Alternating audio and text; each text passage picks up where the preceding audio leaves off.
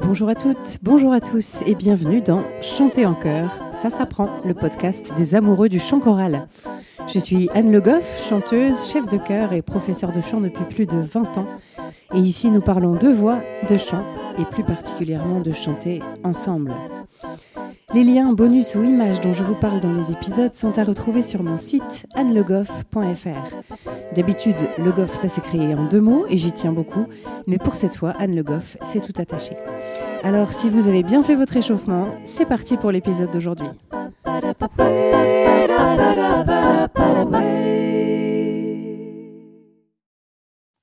Le qui suis-je du jour? De 2009 à 2016, j'ai chanté avec un guitariste qui s'appelle Guy Chapalin et avec qui nous formions le duo Côté Sud. On a chanté pas mal de styles différents, autant de la musique sud-américaine de Mercedes Sosa par exemple, ou un guitariste-compositeur qui s'appelle Jorge Cardoso, que de la variété française comme Igelin, ou encore de la variété américaine, par exemple Crimea River. On a aussi exploré un peu le fado, mais aussi quelques morceaux de Schubert.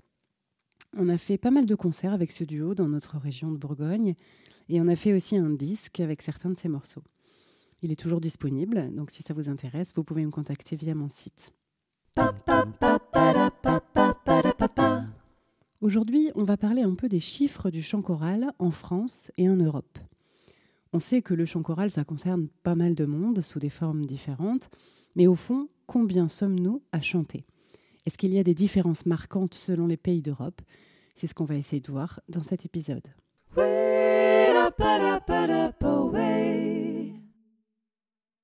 D'abord, je voudrais vous dire que la plupart des chiffres dont je vais vous parler datent de 2015.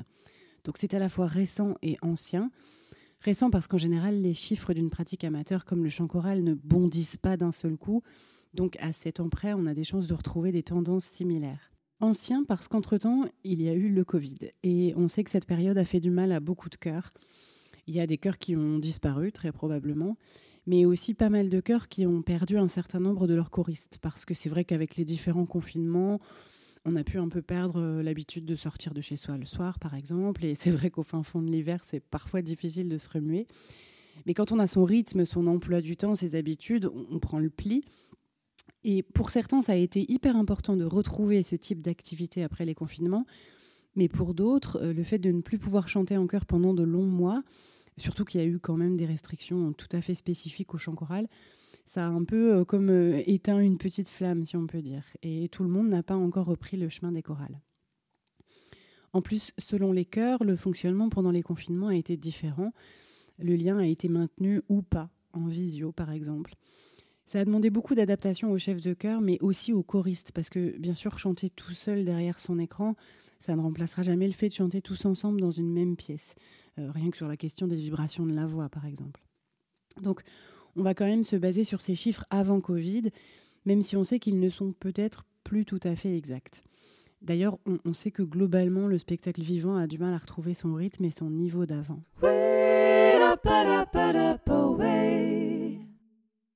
Les chiffres que je vais vous donner datent donc, comme je vous l'ai dit, de 2015. C'est un sondage qui s'appelle Singing Europe et ils ont été collectés dans le cadre du projet Voice, Vision and Innovation for Choral Music in Europe, qu'on pourrait traduire par Vision sur l'innovation pour la musique chorale en Europe. Et il a été réalisé par la European Choral Association, autrement appelée Europa Cantat. En France, 4% de la population a une activité de chant collectif. Alors ça fait quand même 2 628 000 Français et Françaises qui chantent à plusieurs, répartis dans 65 600 chœurs, tous styles de musique confondus. Et ce que je trouve assez marquant, c'est qu'au moment du sondage, en fait, l'estimation du nombre de chœurs, elle était seulement à 10 000. Donc ça a plutôt été une bonne surprise de découvrir qu'en fait, il y en avait six fois plus.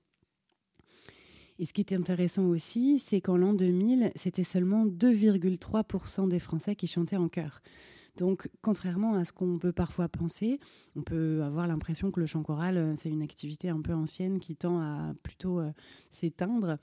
Et eh bien, en fait, il y a eu une très belle progression en 15 ans. On est passé de 2,3% des Français en 2000 à 4% en 2015.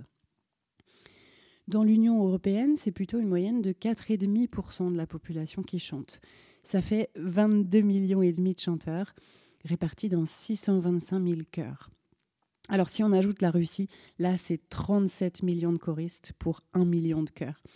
Donc en France, on est plutôt en bas du classement. Et en tête, on retrouve l'Autriche avec 11%, les Pays-Bas 10% et la Slovénie 8%. En France, on a en moyenne 40 choristes par chœur, pour 36 en Europe, avec des chœurs qui répètent en moyenne deux heures par semaine. Alors là, on compte les gens qui chantent de manière régulière dans un chœur.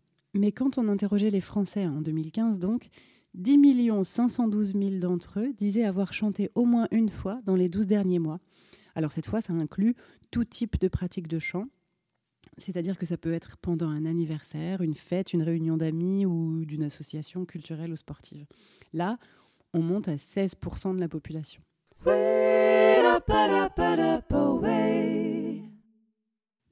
En Europe, un tiers des choristes sont des hommes. Et oui, seulement un tiers. Et en France, on a même 68,5% des choristes qui sont des femmes. Alors moi, je dirige un chœur de femmes, mais je vois bien que les chœurs mixtes, très souvent, en tout cas en zone qu'on va appeler rurale, ont beaucoup de mal à recruter des hommes. Alors, on peut un peu se demander pourquoi les hommes ont plus de mal à venir chanter en chœur. Euh, parfois, on se dit que le chant fait peut-être plus appel à la part féminine qui est en chacun de nous, à la part sensible, et que donc ça, ce serait peut-être plus difficile pour certains hommes de, se dévoiler de cette façon-là. Bon, je ne sais pas si c'est réellement ça la question, et c'est peut-être un point de vue un peu euh, ancien pour le coup. Et je pense que c'est une vision qui est de moins en moins juste. Et d'ailleurs, s'il y a des hommes qui m'écoutent, je suis vraiment preneuse de votre vision des choses et des raisons pour lesquelles, selon vous, il y a souvent moins d'hommes que de femmes dans les chœurs amateurs. N'hésitez pas vraiment à me laisser un commentaire pour me dire comment vous voyez les choses, parce que c'est vraiment une question qui m'intéresse beaucoup. Globalement, en Europe toujours, les seniors restent majoritaires dans les chœurs. Mais ce qui est intéressant à retenir, c'est que le nombre de jeunes augmente. Donc ça, c'est plutôt de bon augure pour l'avenir de notre pratique. Alors quelques chiffres plus administratifs maintenant. 39% des chœurs répètent dans les conservatoires ou les institutions éducatives, 20% dans des temples ou des églises et 19% dans des centres communautaires. Donc là, on est toujours en Europe. Le budget annuel moyen d'un chœur, c'est de 7 000 euros.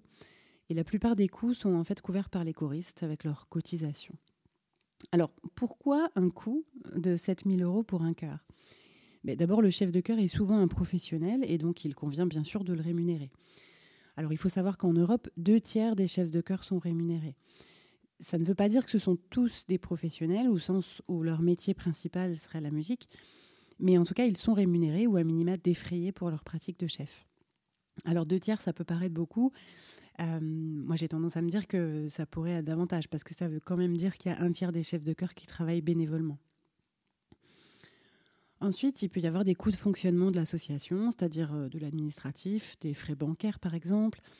Parfois, il y a des coûts d'organisation des concerts. Euh, on peut avoir besoin de, louer une salle.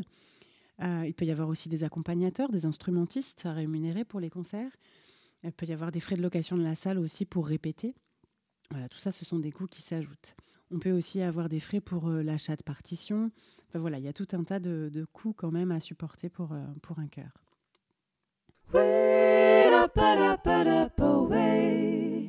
25% des chœurs en Europe souhaitent intégrer des personnes en situation de handicap et 10% y parviennent. Alors ça, c'est devenu un vrai enjeu dans le monde de la musique et dans le monde globalement, c'est l'inclusion. Donc il y a de plus en plus de concerts à destination des publics qu'on appelle empêchés. Donc, par exemple, les personnes en situation de handicap, mais aussi les personnes hospitalisées, incarcérées ou autres. Et pour ce qui concerne, par exemple, les personnes en situation de handicap, il y a aussi une volonté de les intégrer dans des chœurs existants euh, plutôt que de créer des, structures dédiées. L'idée, c'est vraiment l'inclusion et la rencontre. Mais aussi, euh, avec le chant, avec la musique, on peut vraiment avoir une idée d'accompagnement du soin puisqu'on a vraiment pu voir les effets bénéfiques d'une pratique de chant euh, sur le psychisme, entre autres. Alors, ce qui est intéressant, c'est que 25% des chœurs souhaitent intégrer des personnes, mais seulement 10% y parviennent. Et là, en ce qui me concerne, j'ai pas forcément la raison, j'ai pas forcément la connaissance de ce que peuvent être les freins, euh, mais peut-être que ce sont des choses aussi basiques que euh, l'adaptation des locaux. Mais il y a sûrement d'autres raisons sous-jacentes et ce serait une piste intéressante à creuser pour comprendre un petit peu mieux ces chiffres-là.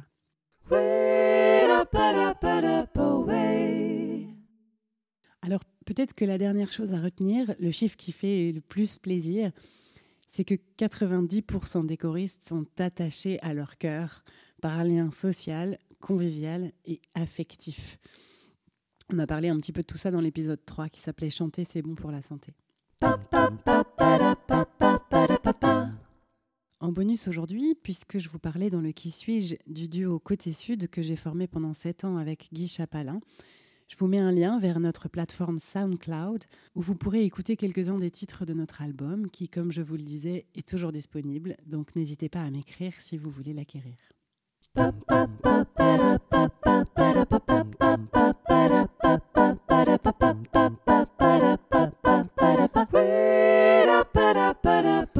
J'espère que cet épisode vous a plu. Si c'est le cas, je vous invite à vous abonner au podcast pour ne pas rater les épisodes suivants et surtout à me mettre plein de petites étoiles et de commentaires sur la plateforme où vous l'avez trouvé. Ça me sera d'une grande aide pour le faire découvrir à davantage de passionnés de chant en chœur. N'hésitez pas bien sûr à en parler à vos camarades choristes, mais pas pendant la répétition, et même à votre chef de chœur. C'est toujours intéressant pour eux d'avoir des ressources et pour moi d'avoir des retours. Si vous aimez mon travail, vous pouvez aussi me soutenir en prenant un abonnement sur Patreon. C'est une plateforme de financement participatif et les abonnements démarrent à 1 euro par mois. Ça me permettra de continuer sereinement à réaliser ce podcast. Rendez-vous sur le site Patreon, P-A-T-R-E-O-N, et vous cherchez Chanter en chœur tout attaché.